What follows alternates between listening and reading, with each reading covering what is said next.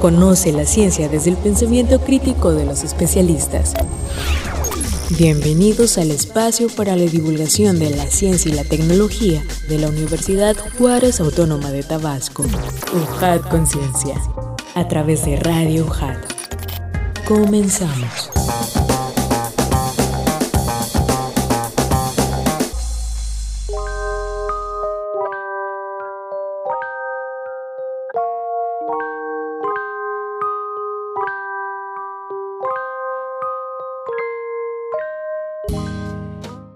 ¿Qué tal amigos? ¿Cómo están? Sean bienvenidos una vez más a este su programa UJAT Conciencia, este espacio de divulgación científica y tecnológica de la Universidad Juárez Autónoma de Tabasco. Estamos a través de Radio UJAT 107.3 FM Voz Universitaria y también aprovechamos a saludar a quienes nos escuchan en internet en radio.ujat.mx. Nuestras siglas XHUJAT transmitiendo desde Avenida Universidad Sin Número, Zona de la Cultura, Colonia Magisterial, Villahermosa, Centro Tabasco, código postal 86040. Bienvenidos en este miércoles 10 de noviembre de 2021, donde este programa es una producción original de nuestra máxima casa de estudios, la UJAT, de la Secretaría de Investigación, Posgrado y Vinculación, realizado por la Dirección de Difusión y Divulgación Científica y Tecnológica. En esta ocasión agradecemos muchísimo a la División Académica de Ciencias Agropecuarias al Consejo de Ciencia y Tecnología del Estado de Tabasco y a la Dirección de Comunicación y Relaciones Públicas por brindarnos su apoyo en la realización de este programa. Y si quieren ser parte de nuestra comunidad científica, pues séanlo, síganos en nuestras redes sociales y compartan sus comentarios y preguntas en redes sociales. Búsquenos en Facebook, Twitter, Instagram y YouTube como Ciencia y Tecnología UJAT. Y no se olviden de sintonizar nuestro podcast semanal en Spotify. Nos encuentran como UJAT Conciencia o como Ciencia y Tecnología UJAT. Muchísimas gracias auditorio por estar con nosotros. Mi nombre es Adrián de Dios y ahora sí les presento a nuestro invitado. Es profesor investigador de la División Académica de Ciencias Agropecuarias. Nos da muchísimo gusto que nos acompañe el doctor Pedro García Alamilla. Doctor, bienvenido. Hola, muchísimas gracias por la invitación. Bienvenidos a todos y esperamos que les guste mucho esta plática. Así es, doctor. Les voy a platicar un poco de la trayectoria del doctor invitado de esa ocasión. Y es que el doctor García es licenciado en Ingeniería Química por el Instituto Tecnológico Tecnológico de Villahermosa, esto en nuestro estado, maestro en Ciencias en Ingeniería Química por la Universidad Autónoma Metropolitana Iztapalapa de la Ciudad de México y tiene un doctorado doble en Ciencias de los Alimentos y Mecánica de Materiales y Medios, Estructuras y Sistemas Complejos por el Instituto Tecnológico de Veracruz, esto en nuestro país, y Universidad de Montpellier II en Francia. Las líneas de generación y aplicación del conocimiento en las que trabaja el doctor Pedro en el área de poscosecha de cacao son optimización del proceso de fermentación, secado, tostado, conchado, temperado del cacao, chocolate, enzimas, microbiología, fisicoquímica, análisis térmico, etc. Caracterización química del proceso de madurez del cacao en mazorca de cacaos finos de aroma. Caracterización por espectroscopia de infrarrojo medio por transformada de Fourier del proceso post cosecha de cacao. Asimismo, en procesos de ingeniería modelación de la transferencia de materia y energía térmica en ciencias de los alimentos, extracción por el proceso de ultrasonido de compuestos bioactivos, evaluación residuos agroalimentarios derivados del cacao como absorbente en soluciones acuosas, también el doctor García es responsable técnico en proyectos de investigación. El más reciente es Impulso de la competitividad del sistema del ecosistema cacao-chocolate del estado de Tabasco mediante el fortalecimiento de sus capacidades científicas, tecnológicas y de innovación.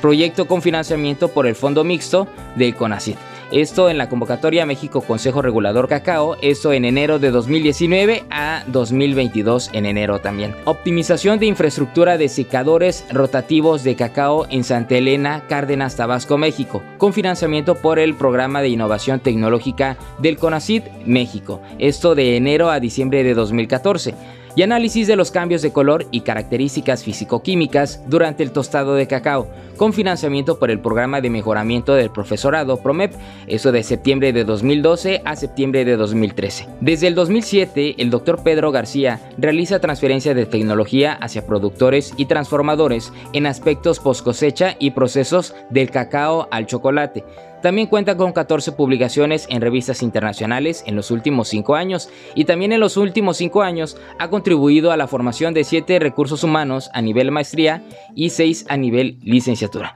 Por ello es que nos llena de muchísimo gusto que nos acompañe el doctor Pedro García Alamilla, profesor investigador de la División Académica de Ciencias Agropecuarias, donde vamos a platicar sobre el tema transferencia del conocimiento para la producción del cacao, del proyecto Impulso de la competitividad del ecosistema cacao-chocolate del estado de Tabasco mediante el fortalecimiento de sus capacidades científicas, tecnológicas y de innovación, esto en el marco de las actividades de la segunda jornada tabasqueña del conocimiento. Vamos a escuchar esta cápsula de introducción y ahorita regresamos.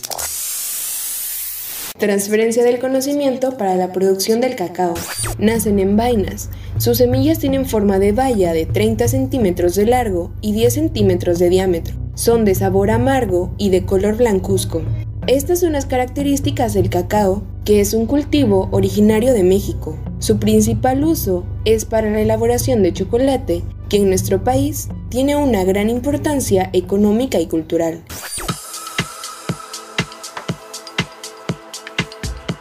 De la vaina del cacaotero que se cosecha en México, se obtiene un volumen de grano que representa 6 de cada mil toneladas producidas en el mundo. Es así que son dos los periodos en los que se realiza la mayor cosecha de cacao, de octubre a marzo y de mayo a agosto. Por otra parte, es de destacar que el total de la producción de cacao es procedente del sur-sureste del país, lo cual concuerda con la mayor superficie con potencial para este cultivo. Nuestro estado, Tabasco, es considerado como la tierra del cacao, el alimento de los dioses, el cual simbolizó para los olmecas y mayas vigor físico y longevidad, al igual que riqueza y poder, ya que era utilizada como moneda de cambio. Estas dos culturas fueron las primeras en saborear en forma de bebida las semillas del cacao, las cuales eran molidas, mezcladas con agua y adornadas con especias y hierbas.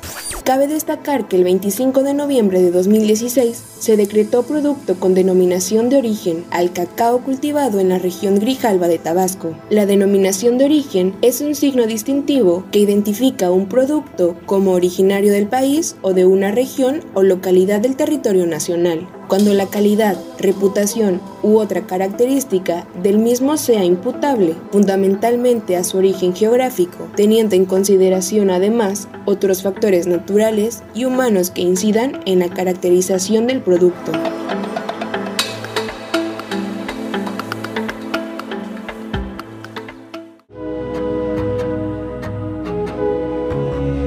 Es un tema muy interesante y muy relevante en nuestro Tabasco, doctor. Pero partamos desde lo principal, ¿no? ¿De dónde surge el interés por desarrollar este proyecto? ¿De dónde nace? Adelante. Muchas gracias, Adrián. Bueno, como has comentado, muchos de los aspectos a los que he desarrollado en mi trabajo están enfocados a estudiar y evaluar características del cacao. Pero el cacao es mucho más que eso, ¿no? Es desde la producción hasta la elaboración de un producto que nos gusta todo, que es el chocolate. ¿De dónde surge el interés? A medida que uno se va involucrando en la investigación surgen nuevos retos. Hoy comienzo a estudiar secado, mañana comienzo a estudiar tostado, luego me veo en la necesidad de regresar a la fermentación y luego de ir uniendo cada uno de los eslabones de esta cadena tan grande y tan maravillosa que es el cacao. Ah, y eso indica o implica un mayor compromiso en todos los eslabones para poder finalmente transferir el conocimiento en cada uno de ellos o en el punto de partida que son los productores o en el punto final que son los que procesan el cacao para llevar a cabo la realización de el chocolate. Entonces, el motivo es a través del conocimiento de todas las cadenas tenemos que buscar cómo emprender, cómo innovar, cómo transferir ese conocimiento para que no solamente se quede en investigación, en documentos, sino que se pueda llevar a cabo esa vinculación. Hablando de esa vinculación, doctor, ¿cómo desarrollan esta actividad? Eso surge desde hace muchos años, eh, cuando comencé a trabajar con cacao y con investigación. Uno de los aspectos principales es transmitir el conocimiento. Las publicaciones científicas consisten en eso. Sin embargo, son acotadas a un pequeño núcleo de especialistas que conocen sobre el tema. Por lo tanto, la vinculación y la divulgación en sí son cosas diferentes. Si queremos transmitir el conocimiento va a depender del sector a donde lo queramos transmitir. En este caso, sabemos que nuestro campo adolece de la capacitación necesaria para tener productos de calidad. Y cuando hablo de la palabra calidad, esta es una mega palabra. Es decir, que cumple las características de calidad en un producto, ya sea el cacao, cualquier producto del campo o cualquier proceso procesado desde el punto de vista de alimentos o desde el punto de vista químico. Entonces, si queremos transmitir, si queremos ver que estos estudios no solamente se queden en gabinete, sino se transfieran, surge el proceso de vinculación. La vinculación en los eslabones que trabajamos.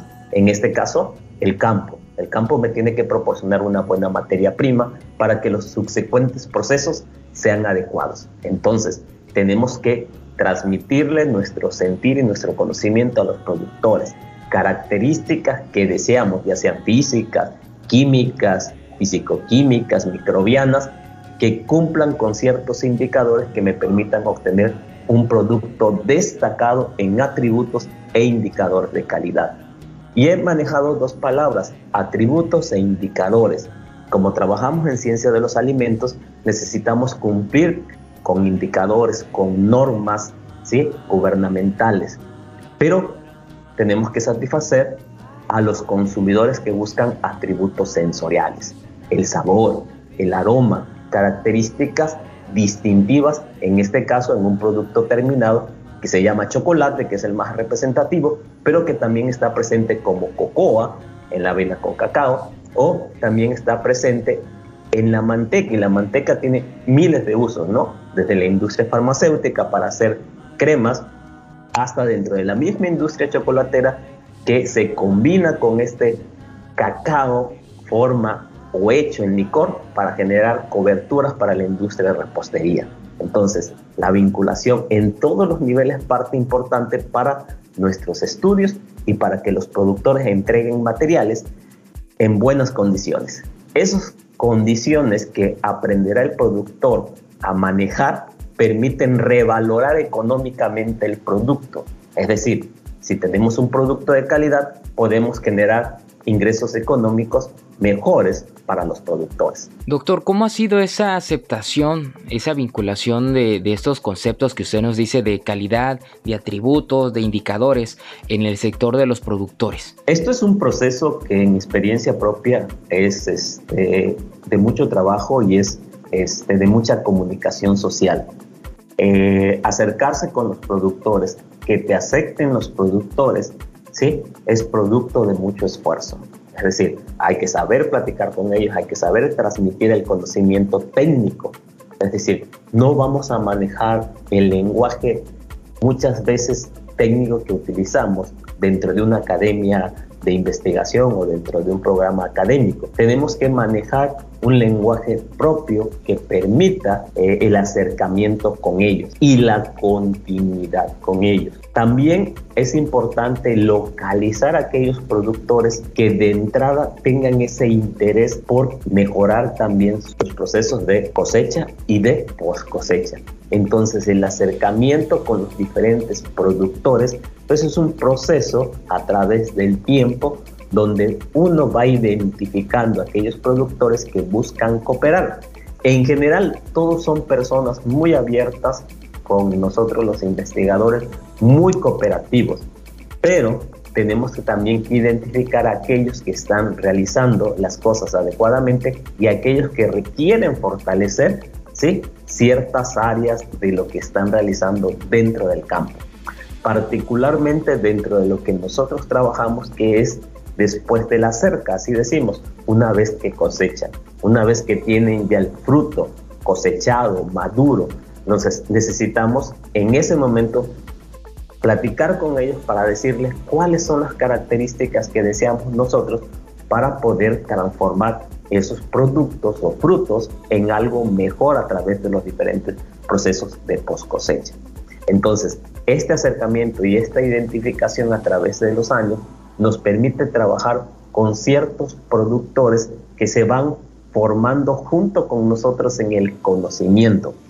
La visita continua con ellos es una parte importante porque involucra la capacitación de forma continua en los diferentes momentos de los procesos. Y a los diferentes momentos porque en el caso particular del producto que estamos platicando, que es el cacao, pues hablamos de cosecha, hablamos de temporadas, hablamos de diferentes factores que influyen para que tengamos un producto maduro y que pueda ser cosechado.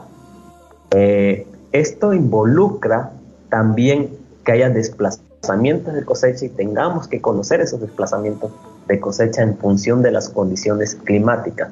Es decir, hubo mucha lluvia, hubo poca lluvia y cómo estos factores que de, del punto formal se conocen como edafoclimáticos, es decir, el producto cambia su composición química de origen en función si hubo periodos distintos climáticos, condiciones de suelo, manejo del suelo, manejo de la plantación. Toda esta información que estoy narrando la platicamos con ellos de la misma manera que lo estamos haciendo en este momento en el programa.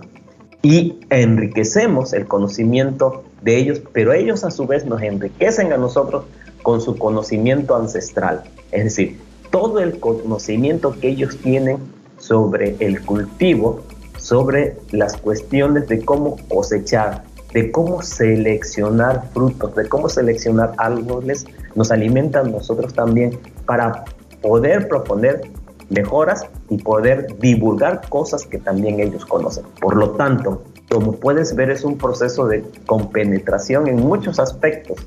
Este, sabemos que los productores tienen mucho conocimiento central, pero también tenemos que considerar que la calidad en los mercados también se mueve a través del tiempo. Entonces, es una simbiosis entre el productor y el investigador. Fíjese, doctor, qué interesante que nos platica cómo es esta, este conocimiento ancestral que fusiona el conocimiento científico a través de, las experiencias. ¿Cuáles son esas experiencias con, los, con las cuales ustedes han podido trabajar en su investigación? Fíjate que comentas algo muy importante y lo voy a decir tal cual es. Los productores no consumen su producto. Es decir, el que siembra cacao muy pocas veces consume chocolate. Se consume el pozol, que es la bebida típica de los tabasqueños, pero nunca conoce de su propia finca el chocolate que se pueda producir a partir de los frutos de las mazorcas de cacao. Eso es un punto muy importante que hay que considerar y en lo que hemos tratado también de, de contribuir para que ellos conozcan cómo esa semilla se puede transformar en un producto que se encuentra en un súper, en una tienda, a través del procesamiento desde el grano hasta el chocolate. Porque muchas veces no se entiende el proceso de mejora de calidad si no se ven cada uno de los eslabones.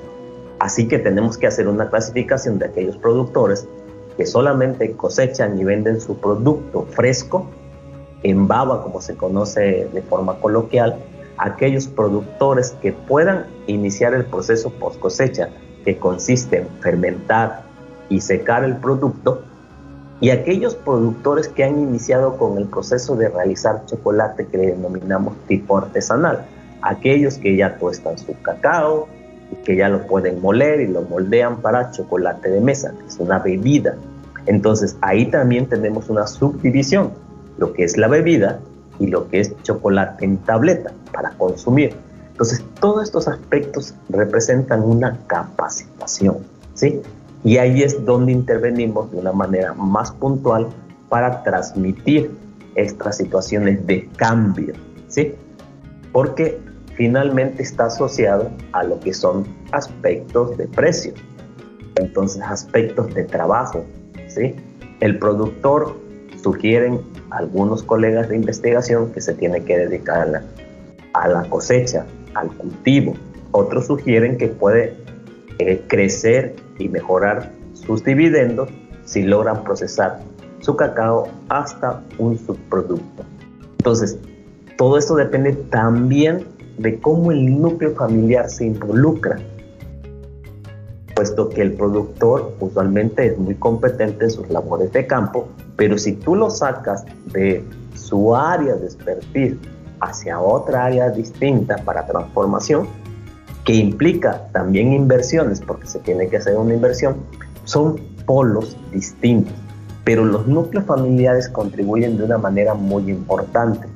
En este caso nosotros trabajamos con núcleos donde el padre y el hijo se dedican al cultivo, pero ya la hija está procesando el grano hacia un subproducto final, como puede ser este, un chocolate en tipo de vida, como puede ser este, un chocolate tipo tableta, y entonces se unen todos los eslabones y se diversifica.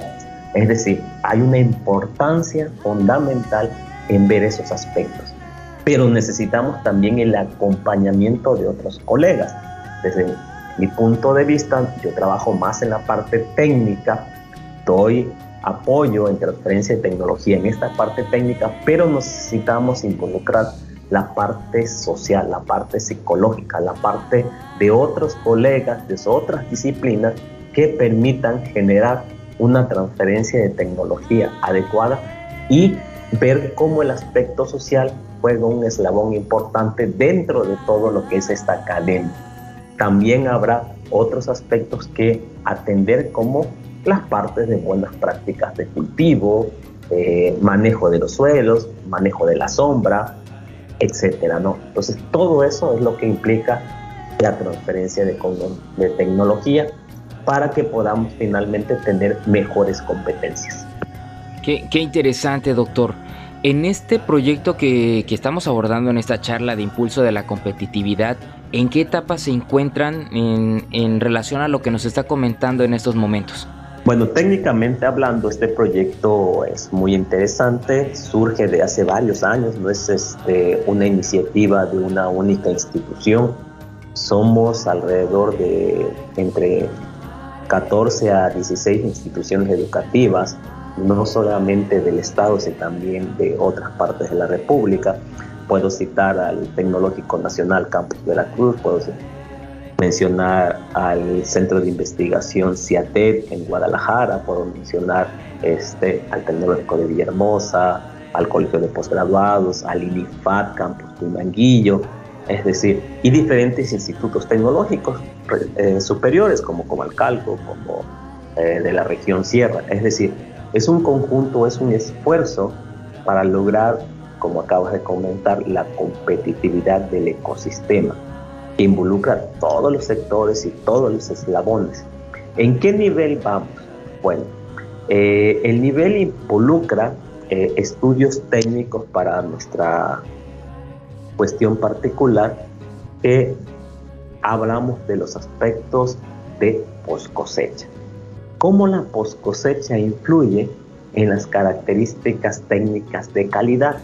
Y cuando hablamos de post cosecha involucra la parte desde la cosecha del fruto, desde saber coseché hoy, abrí hoy la mazorca y la puse a fermentar, guardé la mazorca dos o tres días y la abrí, la puse a fermentar. ¿sí? Cuando ya coloqué esa masa de cacao dentro de un sistema de fermentación, ¿cuánto volumen puse? Puse 100 kilos, puse 200 kilos, puse 20 kilos y luego cada qué tiempo removí esa masa fermentativa para airarla, ¿sí?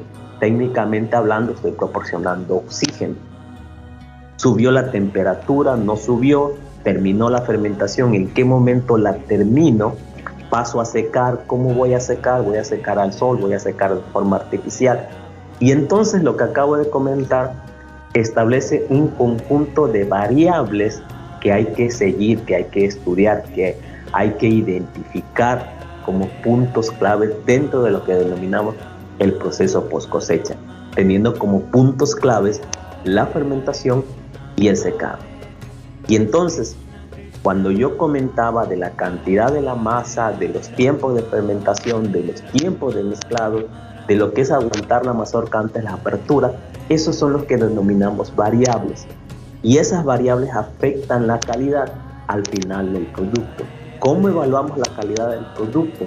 Bueno, damos seguimiento a través de técnicas de laboratorio a nivel de microbiología, a nivel de características físico-químicas, a, a nivel de análisis que denominamos térmicos, a nivel de espectroscopía para saber cómo cambian esos grupos funcionales químicos y terminamos evaluando desde el punto de vista de evaluación sensorial.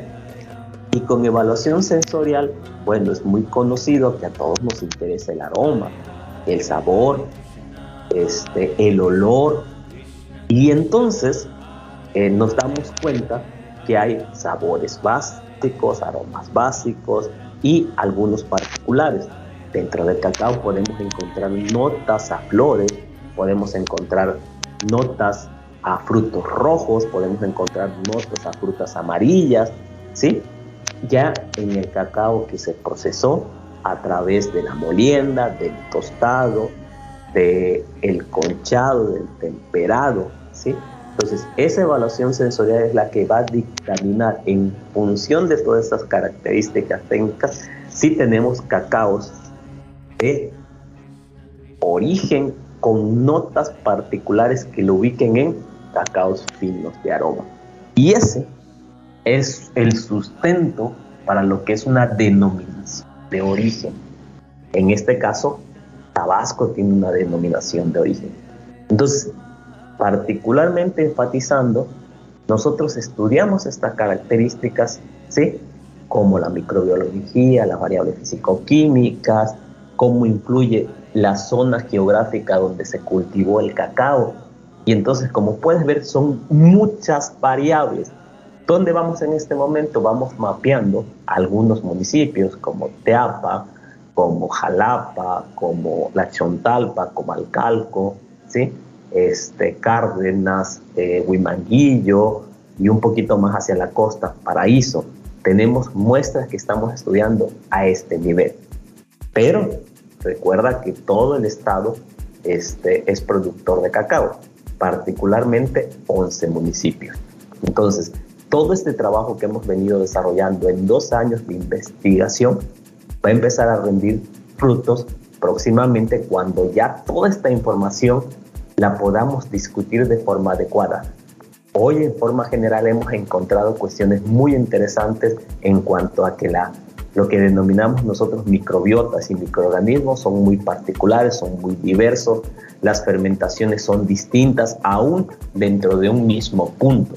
Y hemos encontrado notas muy interesantes de cacaos tabasqueños que permiten ubicar a nuestro cacao como un fino de aroma. ¿Cuáles son esas, eh, esos beneficios más allá que podemos eh, ir dimensionando como tabasqueños? De forma general, el beneficio a los productores es tener la trazabilidad de su producto. Eso es muy importante. Como consumidor, este, siempre buscamos que un producto sea inocuo, es decir, que no vaya a tener un factor que dañe nuestra salud. Y entonces, hoy en día, el consumidor se preocupa por la trazabilidad de su producto de dónde viene, cuál es el origen, cuáles fueron las técnicas con las que fue procesado, es orgánico, es inorgánico, tiene una denominación de origen que pueda certificar esos atributos, etcétera, etcétera, etcétera. Entonces el productor o el grupo de productores con los que trabajamos o con aquellos que se puedan unir con nosotros a través del tiempo, porque no es un proceso, y lo quiero enfatizar, un proceso que se haga de la noche a la mañana es un proceso que requiere de muchos recursos, no solamente humanos, sino económicos.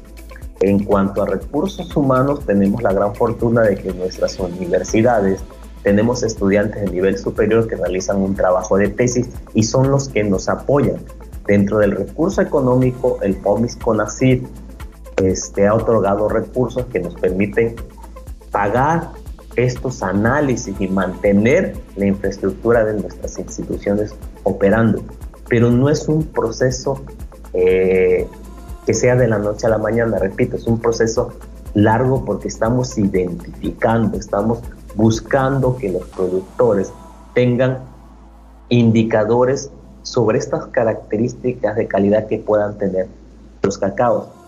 Y no se puede generalizar los estudios son particulares de acuerdo a la región geográfica Y eso implica, de acuerdo al productor, dónde se ubica y a las buenas prácticas. Entonces, la suma de características que pueda tener un cacao es multifactorial y depende de todos esos factores. Si un productor tiene a la mano esta información y él pueda conocer estas características de su cacao, manejar estas características de su cacao, va a poder tener eh, la definición del tipo de cacao y las características que pueda presentar para poder ofertar de esta manera un cacao con mejores características y el procesador pueda mencionar a ese nivel qué tipo de productor está produciendo. Eso es la trazabilidad. Hay muchos conceptos en la actualidad dentro de la industria chocolatera. No quiero ahondar en ese punto, pero los productores tienen que conocer su producto para poder ofertarlo. Y nosotros queremos intervenir para poder apoyar. No podemos abarcar todos los productores. Recordemos que son 11 municipios productores de cacao, más de 30 mil productores. Las hectáreas de producción son diversas, mientras que un productor puede tener desde media hectárea hasta productores que tienen 2, 3 o hasta grandes productores que puedan tener más de 10 o 15 hectáreas, ¿no? O chocolateros que también tienen sus procesos de producción. Entonces lo que buscamos es tener alternativas y conocimientos que pueda reflejar las características que puedan ellos desarrollar dentro del cacao que tienen. Por mencionar, ¿no? ¿Qué es lo que buscamos al final y que al productor puede entender de una manera eh, fácil? Es que un cacao que se procesa bien puede desarrollar atributos sensoriales como los que comentaba hace un momento. Yo decía de sabores básicos. Esos sabores básicos es la acidez, la amargura, la astringencia, eh, el sabor a cacao que pueda tener. No todos los cacaos tienen esa intensidad de sabor a cacao, ¿sí? Porque hay diferentes tipos de materiales, ya sean criollos, eh, que son de los más cotizados a nivel mundial, pero tenemos materiales que se denominan forasteros, trinitarios, hay clones, hay híbridos generados por las instituciones de investigación. Pero dentro de todo este aspecto sensorial hay sabores atípicos que son los que no deseamos. Entonces nosotros queremos que el productor genere su cacao, conozca su cacao, procese bien su cacao para que al final de manera particular pueda él decir yo tengo un cacao que tiene características de atributos básicos, pero sobre todo que tiene características de atributos particulares, es decir, cuando se haga o se procese el cacao hacia licor de cacao o hacia chocolate, se puede hablar de que tiene notas a frutas frescas, a notas florales, a maderas, a especias, a nuez, a caramelo, ¿sí? Eso es un trabajo final.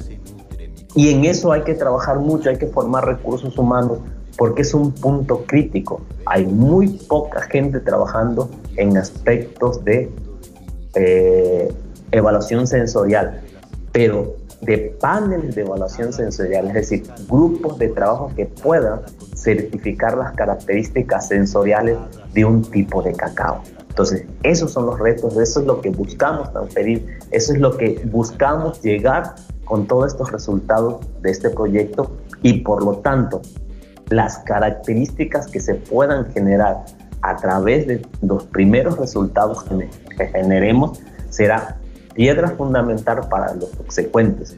Aunque haya mucha experiencia en los que estén trabajando aquí, la investigación es así, abre nuevos caminos, nuevas fronteras para seguir investigando. Es decir, si hay un productor en una latitud de altitud del municipio de Comalcalco y otro en otra comunidad dentro del mismo municipio de Comalcalco, pueden tener características diferentes y características distintivas. Y entonces eso es lo que utilizan luego la gente que trabaja en la denominación de origen, como en el caso del cacao Grijalva, que fue otorgada a Tabasco eh, en el 2016. No existe norma todavía, se tiene que trabajar en una norma oficial mexicana para establecer esas notas, características y cómo se llega a ello. Esa es la norma oficial mexicana. Estos resultados también nos van a permitir tener la luz para establecer las características de algo que el Instituto Mexicano de Protección Intelectual denominó en el 2016 denominación de cacao y jalba. Doctor, cuéntenos un poquito de esas características de esta, de esta especie de denominación de origen que es muy importante e interesante. Eh, la denominación como tal no es una especie, no es una variedad, es una, como lo dice el Instituto Mexicano de Protección Intelectual, es una denominación de origen que se refiere a una región geográfica específica del país que designa un producto es de esa región, en este caso cacao. Y este, el nombre de Grijalba lo dieron específicamente por el, río atraviesa, Grijalba, el río Grijalba atraviesa toda la zona, desde Chiapas hasta Tabasco, el trópico húmedo, en toda la región cacautera. Entonces, de acuerdo con los que trabajaron en esa denominación, ese fue el sentido de denominarle cacao del Grijalba para que involucrara a los dos principales estados productores de cacao, Chiapas y Tabasco. Y se busca que obviamente ese cacao tiene características o atributos sobresalientes en este medio geográfico que es el trópico húmedo, que lo distingue de otros cacaos en el mundo. Es decir, la denominación de origen protege ese cacao y lo da a conocer dentro del mundo. Así como hay una denominación de origen para el tequila, para el café, para el sotol, para este, el mango ataulfo. Entonces, el instituto protege esos productos a nivel mundial que no puedan ser este, sobreutilizados con otras marcas, ¿no? Entonces el Instituto Mexicano hace ese trabajo enorme y a los investigadores nos toca ahora pues establecer cuáles son esas características únicas de calidad, ¿sí? Y eh, establecer que son exclusivas por diferentes factores que ya hemos comentado. A lo mejor en Tabasco la microbiota o la microflora es muy particular y da notas específicas a especias, ¿sí? Es decir, nuestro cacao se distinguen de otros cacaos del mundo porque es posible que tengamos notas a pimienta, por darte un ejemplo, ¿sí? Que esas notas no son encontradas en cacaos de África o en cacaos de Asia. O tengamos mucha intensidad en frutas frescas tropicales, ¿no? Y si yo te preguntara cuál fruta tropical te gusta, yo te diría, ¿te gusta el mango? ¿Te gusta el, eh, el tamarindo? El tamarindo es una fruta tropical típica de nosotros, hasta encontrar otras notas particulares, ¿no? eh, panela, caramelo, ¿sí? Este, maderas, ¿sí? Que son consideradas dentro de estos atributos. Entonces, nosotros como investigadores tenemos que ver esto. Ahora, esas notas específicas son originadas por compuestos químicos. No quiero platicar de los compuestos químicos, no creo que sea el foro, pero esos compuestos químicos se forman durante el proceso de la fermentación y tenemos muchos de ellos. Por citarte algunos, hay formación de alcoholes, ¿sí? hay formación de ácidos y hay formación de un montón de sustancias químicas. Nada más para citar y tener un valor, hay más de 16 clases químicas ubicadas durante el tostado y eso nos pone que hay más de 400 compuestos químicos para que podamos tener la dimensión de la cantidad de compuestos químicos que hay. Entonces, eso es lo que tenemos que contrastar con otros cacaos del mundo para que esas denominaciones de origen tengan una norma y sean protegidos. Es un trabajo y es una cantidad de esfuerzo de recurso humano y económico importante. No significa que no pueda haber otra denominación de origen, simplemente esta en este momento es la que se aplicó y hay que realizar su norma oficial mexicana para que permita una comercialización adecuada. Porque esos son los beneficios. El sector económico cacaotero, bueno, el sector cacaotero se tiene que beneficiar del aspecto económico al tener esta protección y por lo tanto eso da mejores dividendos.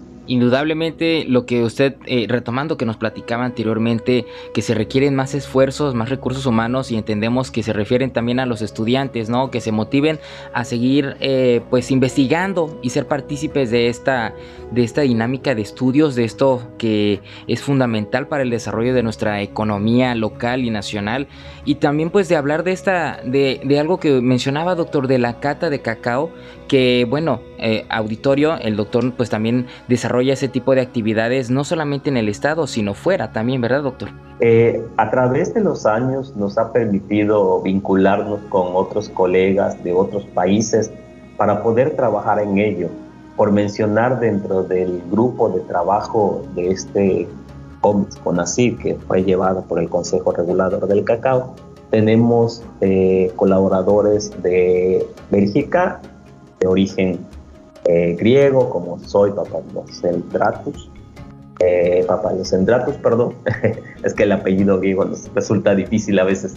Este, soy, que es una colaboradora de nosotros, este, está una mexicana que está en Francia, Elisa Welty, eh, pero particularmente yo también trabajo con chocolateros o chocolatiers en este caso Sophie Vandenberg, que, que es de origen belga, también trabajo con otra amiga colombiana que es Nuria, eh, Nubia este, Martínez, que fue del área de cacao en Colombia, ahora está en Perú y que son catadoras.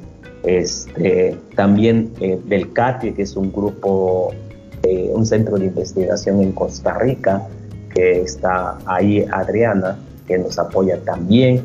Y entonces esto nos ha permitido aprender, porque finalmente este es un proceso de aprendizaje, ¿sí?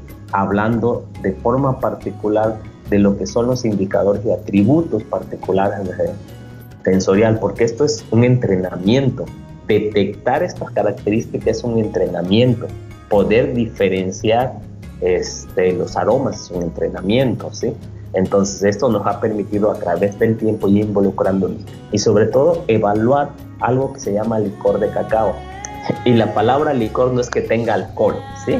La palabra licor es que hablamos de un de la masa del cacao que fue tostada, el cacao se tostó, se molió, se obtuvo una masa, se refinó y se llega a refinar hasta que esa masa, esa pasta deja de ser pasta y queda fluida. A eso le llamamos licor.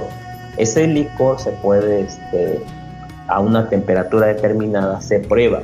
Y ahí es donde tenemos la máxima expresión estos atributos. Ahí es donde sentimos la acidez que brinca en la lengua cuando lo consumimos, ¿no? Una acidez muy particular, ¿no? Dependiendo de la variedad de cacao que tengamos, ¿sí? La amargura y astringencia que son propias de nuestro cacao. Cuando el cacao es recién abierto la mazorca y salen los granos. Si lo abrimos, tenemos dos tipos de semillas.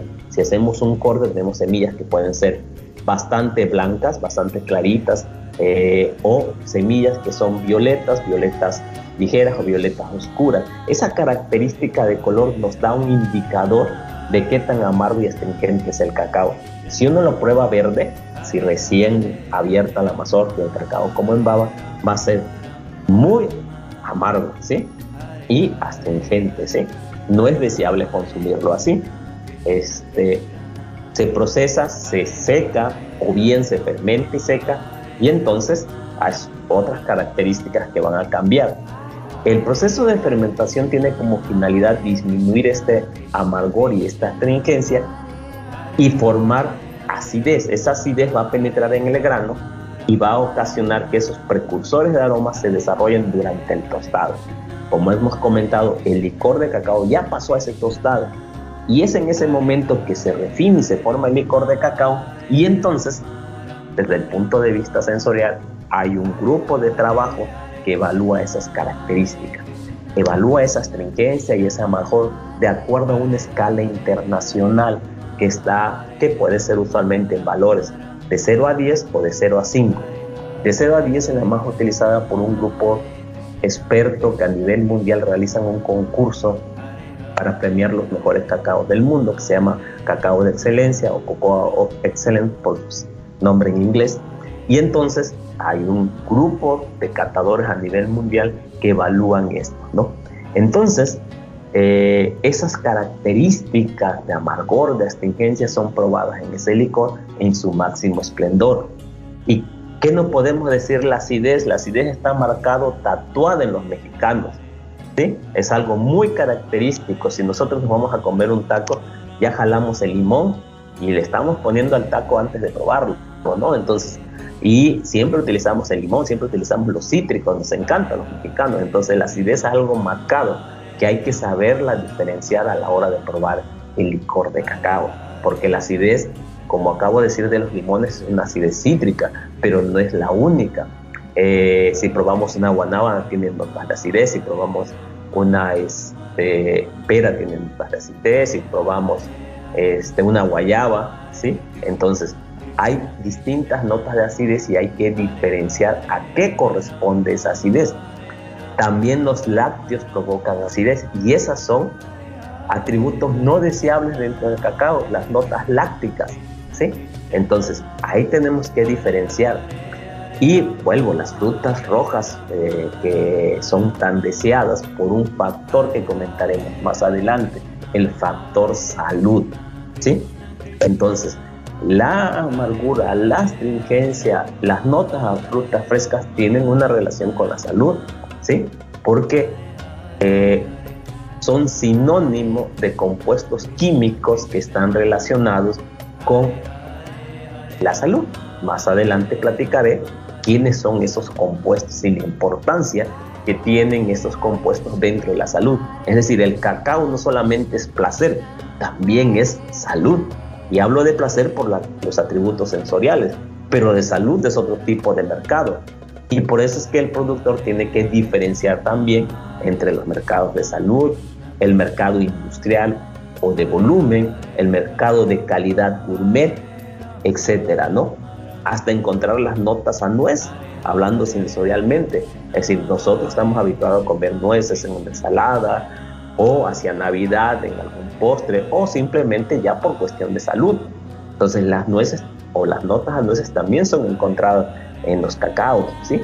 Y repito, esas notas a especias, a maderas, a flores, ¿sí? A caramelos, hasta otras características. Todo eso es la parte sensorial y por eso debe haber especialistas trabajando que se pueden diversificar hacia diferentes productos del área de ciencia de los alimentos. No, hombre, doctor, qué, qué interesante, qué cátedra nos está compartiendo, porque precisamente eh, hemos platicado con otros investigadores y nos hablan sobre la importancia, en este caso en particular, no, por ejemplo, del pozol, que es mejor tomarlo agrio a tomarlo pues un poco más este fresco por decirlo así no entonces tiene muchísima relación con, lo que usted nos menciona del, cacao. Y bueno es el momento yo creo indicado para que nos platique estas estas bondades que nos ofrece eh, un, bracito más del cacao que usted estudia doctor. Sí claro que sí Adrián. Fíjate que eh, hace un momento comentaba de estos compuestos relacionados con la amargura y la astringencia. Hoy en día se manejan mucho en las pláticas, son los famosos compuestos antioxidantes. Antioxidantes es el efecto que generan dentro de nuestro organismo. Y como dices, el pozol lo prefieren fermentado o agrio. Pero ahí son otras cuestiones que están involucradas. Cuando hablamos de fermentación, hablamos de microorganismos y esos microorganismos generan o excretan algo que se llama metabolitos secundarios. Esos metabolitos secundarios pueden ser este, benéficos para la salud o también hay tipos de microorganismos que son benéficos para la salud, como los bacilos, que luego los encontramos en ciertos tipos de yogures o demás. Pero aparte hay sustancias químicas que tienen su rol de importancia en la salud. Ese, ese, ese tipo de compuestos químicos de forma general se le conoce como compuestos fenólicos. En general los compuestos fenólicos tienen esas propiedades de ser antioxidantes, pero no son los únicos que están presentes en el cacao. Su nombre general de familia química son compuestos fenólicos, pero a su vez esos se dividen en más de 10 clases y los más importantes para el aspecto de salud que hoy en día son investigadas en muchas ramas de la salud son los flavonoides. Y estos flavonoides se encuentran presentes en el cacao. Incluso un grupo de ellos son los que dictaminan el color de la semilla, si la semilla es violeta oscuro, violeta clara o no tiene color. Esa sustancia se le conoce con el nombre de antocianinas o antocianinas, dependiendo. Entonces podemos, ¿cómo se llama?, ver que están presentes en el cacao. Pero no es la única sustancia. Para tu radio escuchas, tú sabes que el cacao tiene un nombre científico. El nombre científico es Teobroma cacao, clasificado por Linneo, Teobroma cacao. Teobroma, ¿sí? Alimento de los dioses, ¿sí? Entonces, este alimento de los dioses tiene esas sustancias químicas que ayudan a la salud, como son los flavonoides. Pero del nombre teobroma se deriva un alcaloide que está presente de forma particular y que hace distintivo al cacao como fruto de otro, que es la teobromina. ¿sí? Y tiene sus parientes. La teobromina, yo siempre les digo así a los alumnos, tiene sus parientes, tiene a la cafeína, tiene a la teofilina, que son sus primos hermanos. En el café tenemos mayor presencia de cafeína, en el cacao tenemos mayor presencia de teobromina.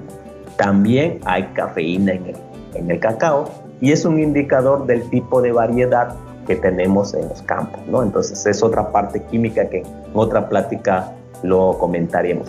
Pero entonces, no solamente hay flavonoides, hay este tipo de sustancias que son alcaloides y que se conocen de forma genérica como metilxantinas o metilxantinas y que tienen una contribución particular como un efecto eh, neuro, neurológico en nuestra salud. También es importante comentar que estos compuestos se encuentran en mayor o en menor medida dependiendo de lo que nosotros vamos a consumir. Si vamos a consumir cocoa, si vamos a consumir chocolate oscuro, si vamos a consumir chocolate con leche, si vamos a consumir chocolate blanco. Hoy en día los estudios nos dirigen que la mayor concentración de estas sustancias se encuentran en los chocolates oscuros, es decir, en aquellos chocolates que tienen un alto contenido de cacao. Y la palabra es, ¿qué tanto es alto? Bueno, alto es entre 70 y 85%, entre 60 y 69 si queremos ser más limitados, para obtener una mayor concentración de estos compuestos que se llaman flavonoides y que se llaman metilxantinas o teobromina y cafeína. Entonces, estos compuestos eh, poseen sustancias que mejoran nuestro estado de ánimo, es decir, son antidepresivas, desencadenan una sustancia química de mucho placer en el cerebro, que se llama serotonina. ¿sí? Entonces, la serotonina, pues es una de las sustancias que está involucrada, imagínate, en el amor. Por eso es que dicen que el amor es pura química. Hay otras sustancias como la dopamina y la feniletilamina, pero el cacao tiene serotonina, que es un neurotransmisor de la felicidad. Por eso nos sentimos alegres cuando consumimos chocolate. Aparte de esas este, sustancias, pues los flavonoides que te comentaba ayudan de forma general porque poseen propiedades antioxidantes, antiinflamatorias, antitrombóticas, ¿sí? Además de otras más, ¿no? Este, por lo tanto, por eso es denominado el alimento de los dioses, ¿no? Y este, para comentarte, no solamente son esas sustancias, por eso es el cacao es considerado un superfruto o un superfruit, como dicen en inglés, ¿sí? Porque además de tener flavonoides, además de tener metilxantinas, también posee minerales, ¿sí? Es decir, entre ellos se destaca, por ejemplo, sustancias como el magnesio, ¿sí? Que promueve la salud del corazón. Entonces, con eso digo todo, ¿no? Es decir, imagínate la cantidad de compuestos que tenemos presentes en el cacao y cómo no lo vamos a valorar si lo tenemos aquí en Tabasco, aquí se cultiva, aquí se siembra, incentivemos su consumo, incentivemos el consumo de chocolate de calidad y no de sabor a chocolate, consumamos chocolate, sí, que tenga contenido de cacao alto, disminuyamos el contenido de azúcar, sí, porque el problema que ustedes habrán escuchado en algunas pláticas es que el problema se deriva el uso excesivo del consumo de azúcar. volvamos a consumir chocolate con un mayor contenido de cacao y eso va a redundar en beneficio de los productores. Y esto mismo, doctor, preguntarle si ya se están aprovechando todas estas bondades, cualidades eh, en los productores eh, aquí, aquí en Tabasco. Eh, como comentaba en algún momento de la plática, muchas veces nuestros productores no consumen su propio cacao en forma de chocolate. Lo más que lo consumen en famosa bebida que es el pozol, que también otorga beneficios a la salud ya sea natural o ya sea este, fermentado o agrio, como le decimos, por la gran cantidad de compuestos este, microbianos que están presentes. Pero entonces eh, los chocolateros deben hacer una mercadotecnia adecuada para difundir estos beneficios a todo el sector general, que incluye obviamente a los productores. Ellos más que nosotros están en mejores condiciones porque viven en el campo, consumen frutas orgánicas, consumen cuestiones que son sin mucho procesamiento químico. Entonces, de forma innata ellos consumen alimentos en mejores condiciones. Sin embargo, sin embargo, sabemos que hoy en día los productos de supermercado pues están disponibles para todo y facilitan la labor de realizar diferentes tipos de acciones en la cocina. Sin embargo, no debemos perder ¿sí? que el consumo de condiciones más naturales siempre van a tener un factor más benéfico a nuestra salud. Así que los productores teniendo cacao deben incrementar su consumo del mismo. Sin embargo, adicionalmente a su dieta, no solamente el pozol, porque el pozol pues, tiene un contenido de cacao relativamente bajo. Sin embargo, en una tableta de chocolate o en una taza de chocolate tenemos un contenido alto de estas sustancias que son preventivas de ciertos tipos de enfermedades.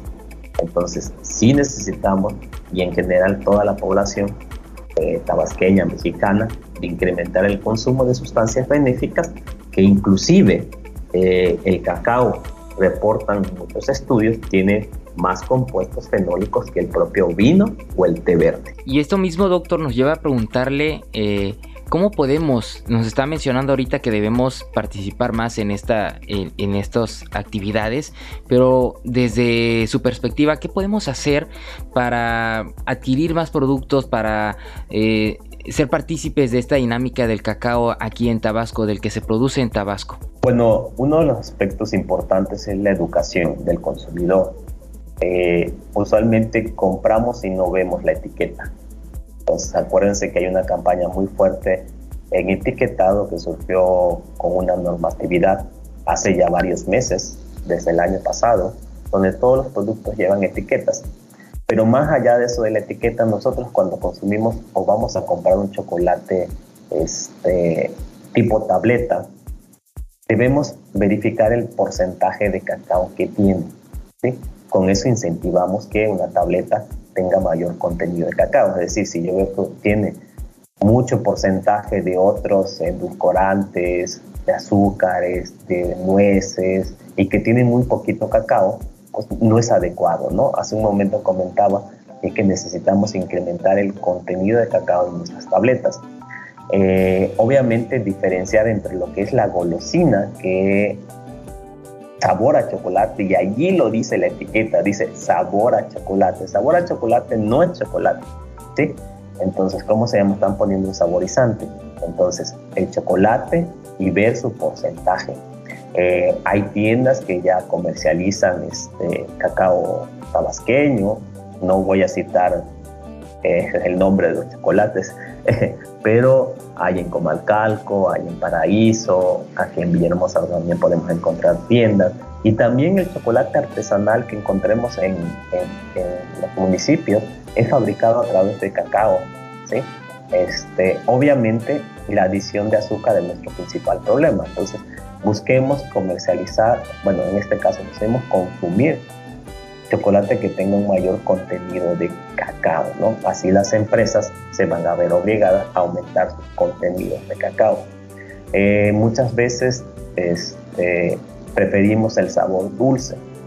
Eh, pero realmente el mayor contenido de estas sustancias que son benéficas para la salud no están asociados a sabores dulces, por eso precisamente comentaba amargura, astringencia, ¿sí? Porque son indicadores en el cacao particularmente de esas sustancias que provocan un beneficio a la salud. Por ejemplo, eh, en estudios hay aquellos que estudian cuestiones adictivas generalmente asociadas al abuso, por ejemplo, de drogas como alcohol, ¿sí? Este, sin embargo, el chocolate también puede evocar similares reacciones cuando consumimos en, en exceso y un buen chocolate de, de, calidad, ¿sí? Y esto es nada más, más que bien nada más para un punto de reflexión. Eh, si al, al que consume demasiado alcohol le dicen alcoholismo, pues el término de adicción en chocolate debe ser chocolatismo, chocolismo, ¿no? Entonces hay que volverse aditivos al chocolate. Sí, hay que revalorar el chocolate tabasqueño y mexicano. ¿sí? No, hombre, doctor, qué interesante todo lo que nos platica y, y sí, en efecto, la educación es la clave de todo para poder ser más eh, conscientes de lo que consumimos y la responsabilidad que tenemos con las demás personas, ¿no? Doctor, estamos llegando al final de esta charla, pero ha sido un viaje muy, pero muy enriquecedor, muy interesante. ¿Qué más nos quisiera añadir igual para ir cerrando esta increíble charla? Bueno, yo me quedo con la parte de, del finalizar con la salud que tú comentabas, de que este producto tan noble sembrado en la tierra de Tabasco, en nuestra tierra, ¿sí? Entonces, de aquellas que son sus propiedades benéficas con su consumo, que no es algo nuevo, ya se conocía desde tiempos previos a la conquista de México, ¿sí? Puesto que se utilizaba para tratar desórdenes ya desde esa época, ¿sí? Eh, hay documentos históricos que se refieren a ello.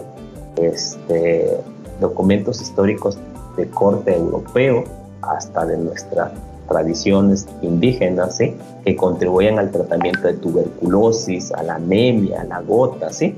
Entonces, eh, hoy en día los estudios están más enfocados a ver sus efectos con respecto a enfermedades del corazón y del cáncer.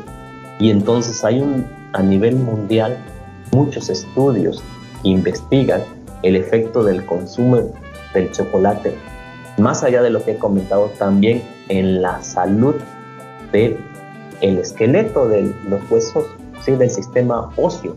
Ya hay estudios donde se realizan esto y donde se está viendo la contribución por esta lluvia de sustancias químicas que posee el cacao. Ya lo decíamos, hay 16 clases químicas. Hay no solamente esos compuestos químicos denominados fenólicos o las metilsantinas, también los elementos minerales son parte importante. Mencioné magnesio, pero hay hierro, hay zinc, ¿sí? que son fundamentales también para el organismo y que contribuyen a la dieta. Entonces, no nos olvidemos, sobre todo en esta época que ya la temperatura en Tabasco empieza a disminuir, tomarnos nuestra taza de buen chocolate caliente en las mañanas y en la noche y con eso incrementamos en nuestra dieta pues todas estas sustancias que van a contribuir a la salud. Yo me quedaría con eso, ¿sí? Toma chocolate y paga lo que debes. Así es, doctor. Y bueno, ni qué decir que ya viene la temporada, como dice usted, del, del, chocolate, del pan, del café. Híjole, quién sabe cómo vamos a terminar, pero bien fuertes, eso no cabrá duda. Así es, Adrián. Muchas gracias por la invitación y, y muchas este, buenos deseos para todos en esta fecha. Muchísimas gracias a usted, doctor, por eh, esta amabilidad con la que nos comparte la información y esperemos también que todo el auditorio se sienta motivado no solamente a adquirir los productos tabasqueños, no solamente el cacao, sino que también participe de manera más activa en el desarrollo de la transferencia de tecnología, de compartir con las demás personas esta misma, estos sentidos, este buen vivir con el cual debemos mejorar nuestra realidad, nuestro contexto. Y de verdad le agradecemos enormemente por todo su apoyo, doctor. Muchísimas gracias y felicidades por, por lo que desarrolla siempre. Muchas gracias. Un saludo para todos. Y bueno, auditorio, les repito el nombre de nuestro invitado, que nos llena de muchísimo gusto, que es profesor investigador de la División Académica de Ciencias Agropecuarias, el doctor Pedro García Alamilla, y platicamos sobre este tema, transferencia del conocimiento para la producción del cacao de su proyecto, impulso de la competitividad del ecosistema cacao-chocolate del estado de Tabasco, mediante el fortalecimiento de sus capacidades científicas, tecnológicas y de innovación, en el marco de las actividades de la segunda jornada tabasqueña del conocimiento. Agradecemos a la División Académica de Ciencias Agropecuarias, al CECITET y a la Dirección de Comunicación y Relaciones Públicas por brindarnos su apoyo y realizar ese programa, y de parte del equipo de producción de la Universidad Juárez Autónoma de Tabasco, a través de la Secretaría de Investigación, Posgrado y Vinculación y la Dirección de Difusión y Divulgación Científica y Tecnológica, les a todos ustedes por habernos sintonizado aquí en su programa UJAT Conciencia. Soy Adrián de Dios y recuerden, UJAT, estudio en la duda, acción en la fe.